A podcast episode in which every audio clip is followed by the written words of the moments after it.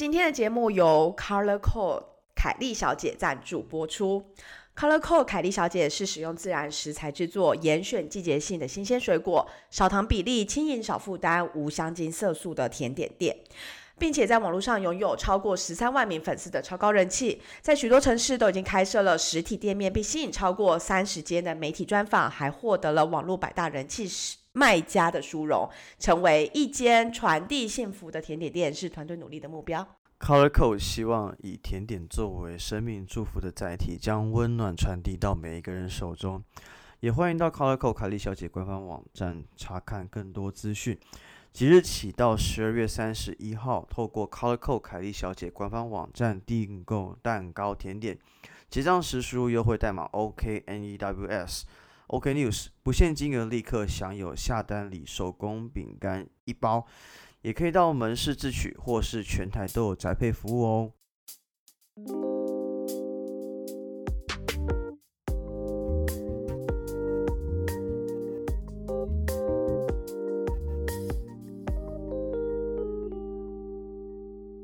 欢迎来到 OK News，我是 Jake，我是 Amy，我们在这里分享我们看到的欧洲点点滴滴。看腻了美中角力和菲兰奇绿吗？那就来听听欧洲的声音吧。好的，今天我们现在录制的时间是十月十一号，刚好是国庆的隔天。那希望大家国庆年假过得开心。据说塞车塞的非常的那个非常，不是有不是有台风吗？还是什么的？我有看到好像哦，对。就好像那个是今天比较多那个风雨哦之类的，但是大家还是想要把握着连假最后一天。哦，OK OK，好，很棒，你们很棒。好，我们是有什么更新的？啊，对我正要说，就是呢，上一集我们是那个严博士分享的嘛，然后有一个听众，Wendy。对新朋友一开，因为他刚好是跟我们就是学姐的名字一样，所以我们两个一开始都一直以为其实是学姐，但发现是新朋友，而且新朋友很可爱，就是他不仅推那一集，还说这就是还 tag 了那个 OK News，然后还有说他其实最喜欢的是那个，他最喜欢其实是强尼，不是 OK News。不是，是说因为他对于东南亚文化很有兴趣啊，但他有特别就说，就是跟强尼的那两集是他目前最喜欢的。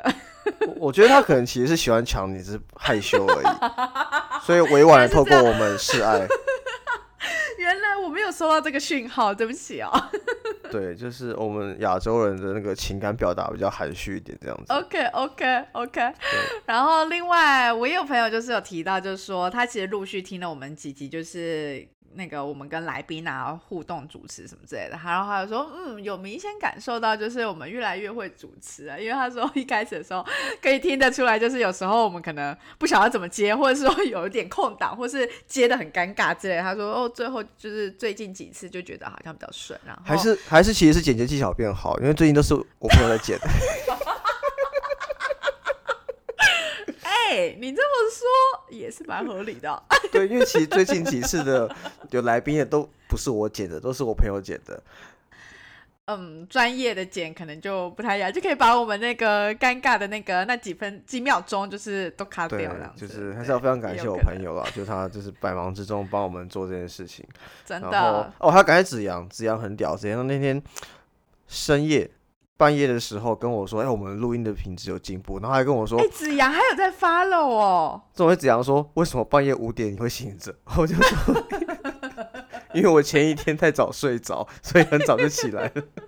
”有时候都不知道你到底在过哪一个时区，这样子。对，其实有时候我也玩混乱，因为我可以跟大家分享一下我上礼拜的时呃时辰，就是我上礼拜。好啦，你就是一个你就是一个时局很乱的人，因为有时候可能喝太醉、太早睡之类的，或者是喝太晚，然后根本没睡之类的，也有可能啊。对，但是我觉得我要跟他推荐一个东西，就是说我知道大家其实长大之后可能比较不适合熬夜，但我要跟大家强力推荐，如果你知道今天晚上会很累，或者你要熬夜赶东西的话，十一点到一点一定要睡。那好的话，尽量把十一点到三点睡饱。我觉得有睡到这几个小时的话。呃，整体的那个身心状况会差很多，这是我多年来时区过的不正常的经验谈。OK，好，嗯，感谢你的那个经验分享。对啊、还有什么要分享吗？哎，我那个啦，我刚刚我朋友讲到一半，他其实对于那个、呃我们有一集在讲到人生卡关了怎么办的那个，然后没有提到 EK 感嘛，然后他就说，嗯，他觉得听那一集他就是也有很有感触这样子。哦，好，如果就是对，因为那集其实也是我有些朋友就是私下有跟我说，哎、那集其实蛮不错这样子。那我觉得就是可能大家在这个年纪真的是比较会刷够一点点，就是也欢迎跟我们就是交流，因为我们想听听看大家不同的烦恼，因为我相信每个人都不一样的个体。在这边顺便推荐一本书，就是呃，我最近又在重新看，叫《孤独六讲》，蒋勋的《孤独六讲》。我觉得看那本书对于自己跟自己独处是蛮有帮助，会有一些独特的新的感受，而且每一次看会有不一样的感受。哎，我真的很难相信，就是你是会在看书的人。对不起，没有，也有可能是我刚刚 Google 的啦。立马 Google，然后讲的一副他自己就是看了很多遍啊，然后跟大家衷心推荐。好啦 a n y w a y 我们要不要进入进入新闻了？OK，好，我们今天讲新闻，我们今天讲三个新闻。首先，我觉得我们今天先开头稍微讲一下几个比较重要的事情，但是因为台湾其实都有相关的报道，我们就不要讲得太细。首先要讲，先讲一个 intro 小小的事情是，奥地利总理 Sebastian Kurz 十月九号都宣布辞职，并且提名现任外长 e 我不觉得大家听得懂你到底在讲什么。总而言之，就是就是奥地利的总理，因为他涉嫌就是之前在一场就是他们的选举中，就是据说就是他有用公款啊什么的，就是买通了那些民调的数据啊，或者说一些专家，就是还有记者，让整个的情势让他觉得说，哦，他好像就是声势很旺之类的，然后就是被调查出来，然后最近就是被。就是被诟病，然后他就决定说，啊，那他就负责下台什么之类的。反正现在呢，奥地利总理现在已经被调官调查官调查了。然后目前他本来是坚持不辞职的，但是因为呃保守派政党人民党组的联合政府，其中绿党有说，除非你换总理，不然的话他们就要退出联合政府。那呃总理就在这样的一个政治压力下才宣布辞职。那其实嗯，其实除此之外，其实他还是一个呃目前全球最年轻的一个国家领导人呢。你知道他几岁吗？嗯，就是我有看到照片，对，但是你也知道，就是那个照。照片很难很难讲得出来到底几，应该有个四十之类的吧？没有，他三十五岁。就其实顺便附注一下，就外国人的视觉年龄是我们比较难去判断的，就像我们的视觉年龄，外国人也很难判断一样。外国哎、人都有人以为二十五岁我大概。二五二六之类的。嗯好，我觉得很棒。也有人以为二五二六，我觉得你很棒。但我在想到一件事情，也就是，这样，所以如果韩国瑜当初当选的话，现在可能就是要被检察官调查下台吗你？的意思是说，你的意思是说，他有做类似像这样子总理的事情吗？因为中天就是毕竟很就是一些报道都你知道的。我们分享要凭根据那个啦，事实跟数据嘛，对不对？好好，反正这新闻不细讲，就反正这次新闻是很新很新的新闻，我们是想要分享一下。但是因为其实 UDN 就已经有写出来了，我们会在这个呃连接上附上，让大家呃在内文里面附上，让大家去参考一下。因为其实有相关报道的话，我觉得我们就不一一赘述，因为其实我们想要讲的其实是一些重要的事情，但是可能台湾没有报道的。或是我们没查到，不知道，因为搞不好我们上线的时候，人家就 是报道都全部都出来了，对不对？所以我们还是保留一点。好，那我们今天要分享什么新闻？好，我们先进入第一个新闻。好，第一个新闻其实跟大家会比较有点关系，就是呢，第一个新闻呢，其实是跟荷兰有相关，然后其实也跟算我们也都有相关，就是其实在二零一九年的时候，荷兰就发布一个就是政策，就说你在骑脚踏车的时候是不可以使用手机的。然后在颁布了这个消息以后呢，然后他们就开始来检视，哎，到底有多少人就是有被罚款，因为他是真的会检举罚款，因为我还记得那时候我们还在学校嘛，然后那时候一颁布说，哎，接下来就是你如果在呃脚踏车上用手机的话，你就要被罚款，然后而且是一次就要罚一百一百欧的样子，一百欧大概就100欧是台湾三千五。哦，三千，现在现在汇率是三千三而已哦，我以为三千五。反正反正三三到三五之间咯。之类，对。然后所以那时候大家就会互相叮咛，因为就是非常的那个嘛，就是非常重的一个罚款，而且你有时候只是找一下路，因为你有时候不确定哪一条路，但是你只要用手机，你只要没有停着，脚踏车，你在脚踏车上用手机你就会被罚。然后呢，总而言之，这个新闻就说呢，呃，他们就看了过去两年这样子，然后总共呢，平均一周他们罚了八百五十张罚单，哎。就是脚踏车，单纯脚踏车，单纯脚踏使车的手机罚单而已。耶，嗯嗯，一嗯周八百五，一周有七天，所以一天有一百二十张罚单左右，哎，那很多哎，一百二十张罚单，然后每张都一百欧起跳。嗯，就是一周，对，你说一天哦，一天，那不是八百五直接除以七吗？对啊，哦，一百多张，嗯，好，对，而且单纯只是这一项而已。但但我但我我是认真觉得，其实其实他们是需要这个东西，为什么？因为其实我不知道大家清不清楚，因为其实脚踏车在荷兰的使用率是非常非常高的。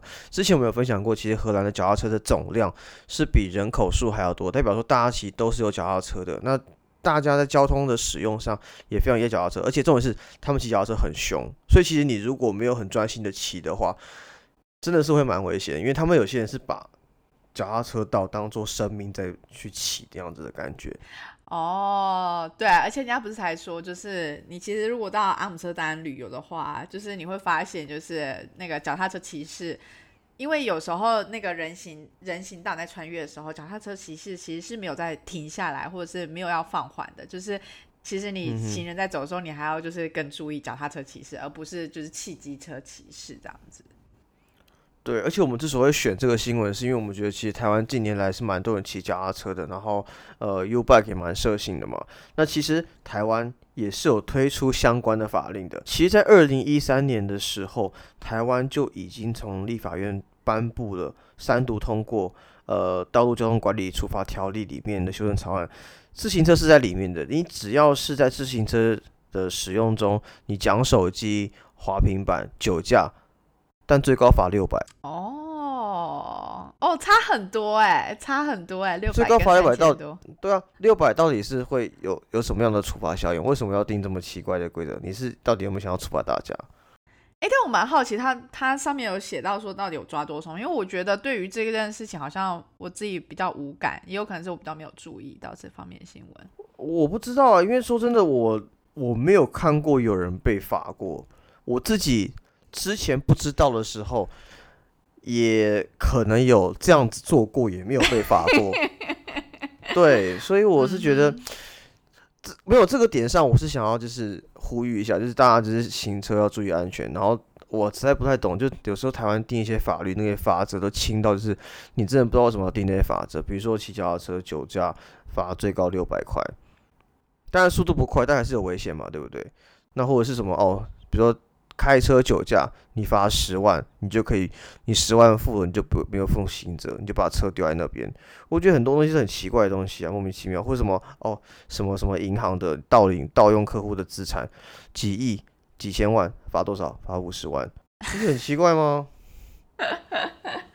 嗯好，所以今天我们分享的这则，就是也想让大家知道说，哎，就是比较台湾跟荷兰，同样都是脚踏车的罚款，就是在罚则上面跟执行度上面可能有一点不太一样。哇，我跟你讲，顺便跟大家补充一下，我有朋友跟我反映说，只要我提到一些比较抨击政治的东西，Amy 就会露出一个很尴尬的表情，把话题带走。等一下，你朋友根本就不会看我表情好吗？不是，他们听得出来，你知道吗？请不要听的这么仔细，谢谢大家。OK，好，那我们讲第二个新好，闻。第二个新闻我们就讲西班牙。OK，西班牙目前的话，他们要推出，为了鼓励更多的年轻人搬离开他们的家长的家里，不要再当呃米虫，小废物，不要当米虫。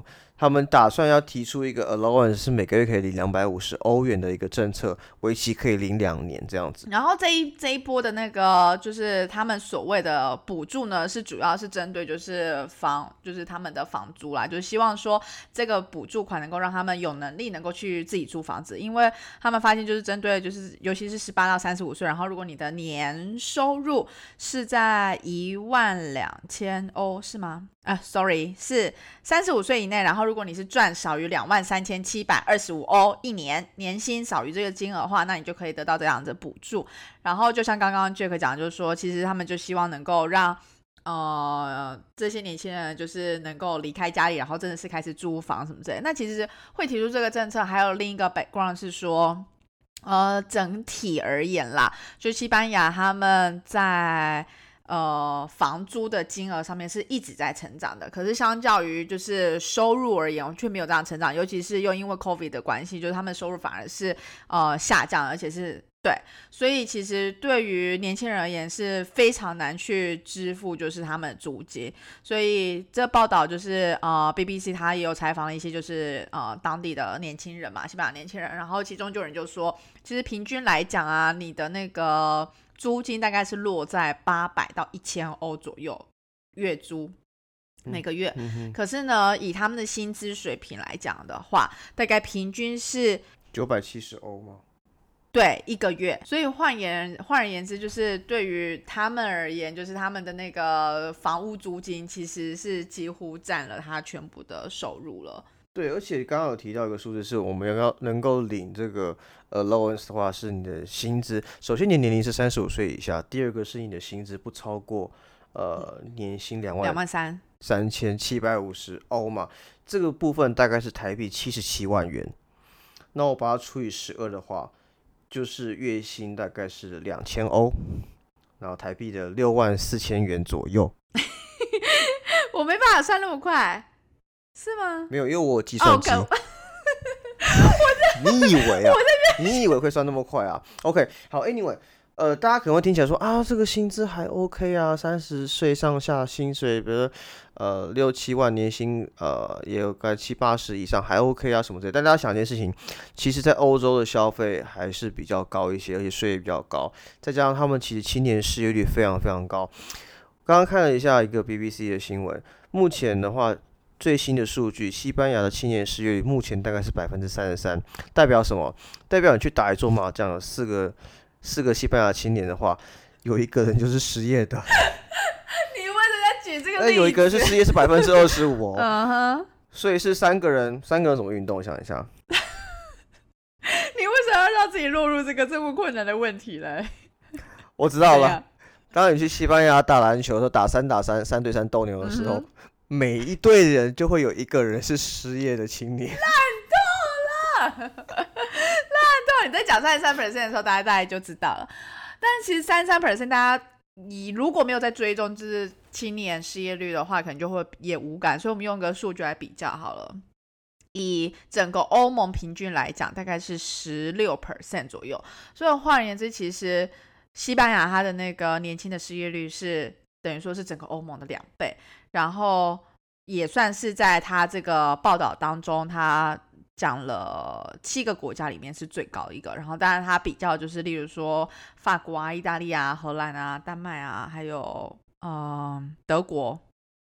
另一个我看不出来是哪个国家啊？是希腊，希腊是排第二，希腊大概也是三十 percent 左右这样子。OK，但我觉得我们这边可以，我觉得大家可能听到这个欧洲的失业率可能会没有什么感觉，我这边可以附上一下台湾目前的一个呃就业情况，但是我的网页还没有跑出来，请稍等我一下。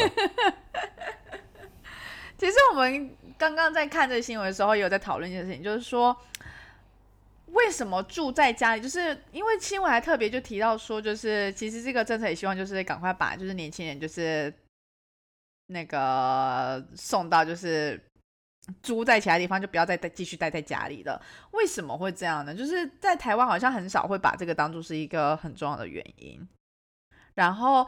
报道上是有说啦，就是以欧洲来讲，平均而言，大概是二十六岁左右的时候，就是其实年轻人他们都会离开自己原本的家。然后，但是西班牙有可能是因为真的是那个租金负担太大，或者是还有其他因素，我们没有看，或者失业率比较高的关系，所以他们的平均年龄大概是三十岁才会离开家里。那这边也附上一个，就是其实台湾的一个数据，因为其实刚刚有提到嘛，就是呃，西班牙的话，青年的失业率是大概三十三个点。呃，百分之三十三。那在台湾的话，这边的数据是呃，二零二一年六月主基数的统计，十五到二十九岁的青年失业率是八点三。哦。那全全体国人的失业率是四点多，所以其实你去算一下，其实哇，那西班牙的失业率真的真的很高哎。而且其实这样相对来讲，其实台湾相较于欧盟来讲的话，也是算蛮低的。好，让我们为西班牙年轻人祈福。那也真的恭喜严博士在西班牙找到很好的工作，过得很舒服的生活。既然这样子也可以签到严博士，也是蛮厉害的。好啦，我们第三个新闻要讲的是德国。德国他们在十月初的时，呃，应该是九月底的时候呢，其实就有就是要做就是选举，因为其实大家应该都有听过，就是呃。梅克尔他所属的那个，就他接下来就要下台了嘛，然后接下来就是他们也要开始选组阁，到底要怎么样去各个党派怎么去分这样子。然后在他们九月底的国会大选结果出炉了以后呢，就是梅克尔他所属的那个政党是基民党，是其实并没有拿到最高票，最高票是社会民主党，是中间偏左一个党派。但是呢，因为他们都没有超过三十 percent，换而言之，就是说他们必须要跟就是其他的政党就是联合组政府这样子。嗯哼。嗯。但比较值得注意的事情是，其实因为大家不知道有没有感受到，其实之前呃，基民党的梅克其实比较跟中国是比较友善的，所以其实大家也想也有在观察说，会不会因为呃梅克尔的。的退休跟这个基民党的下台，会让德国对中国的外交政策会有一些调整。因为不知道大家有没有注意到，其实我们从二月开始就不断的一直呃跟大家分享，就是欧洲各国在对呃的中国的一些政策啊，或是一些发言，都是比以前更强硬或是直接的。那加上。接下来德国，因为德国其实本来就是欧洲算是一个比较强势的一个国家嘛，也毕竟人口数或面积都比较大，产业啊等等都比较兴盛。那究竟德国之后会走向怎么样的一个方向，也是大家一个比较关心的一个地方。而且其实说真的，呃，还有比较小的细节是，因为去年香港国安法。上路之后，因为香港国安法去年上路之后，其实德国自民党旗下的一个诺曼自由基金会就已经把香港的一个亚洲呃办公室关起来，然后今年一月的时候，反而是在台湾成立一个呃 Global Innovation Hub。所以其实我觉得在嗯一些很细节的地方，都可以感受到世界上的先进国家都在。渐渐的对中国表态，自己到底是想要怎么样的去走向未来的方向？但我觉得也很难再完全表态啊，毕竟就是你知道，大家 就是利益这么的就是密切的联系。当然，当然，当然，就是这你赚钱要赚钱嘛，但是我觉得就是你还是要有一些底线，甚至或者你要保护自己的国家的国民啊，或是有一些呃基础建设，你的案子可能不太适合让一些比较有攻击性的国家去签下来这样子。另外有一个蛮有趣的是说啊，就是除了刚刚说的那两大党，他们都没有破三十 percent 嘛，但是同时就是另外两个小党，就是绿党跟自民党，其实他们都。都算是小的党派，可是呢，他们却会是一个还蛮关键，就是他们新闻上会称他们叫做 King Maker，就是造王者。意思就是说，如果哪个大党呢，他们想要找这个小党来，就是假如说两个大党他们自己谈不和，没有办法组成一个联合政府的话，他们有可能就会来找就是小党来洽谈，然后来组成联合政府。那呢，就是小党的话呢，就是呃，其中绿党我印象中它是比较。反中的，所以其实其实如果今天真的就是这些小党他们发挥了一些作用，然后组成了那个联合政府，那其实对于德国他们所执行政策就会跟之前梅克尔所走的路线会非常不一样。那梅克尔他其实他做了多久啊？他其实做了十六年，所以其实就会真的是那个路线会会跟过去可能真的是还蛮不一样的。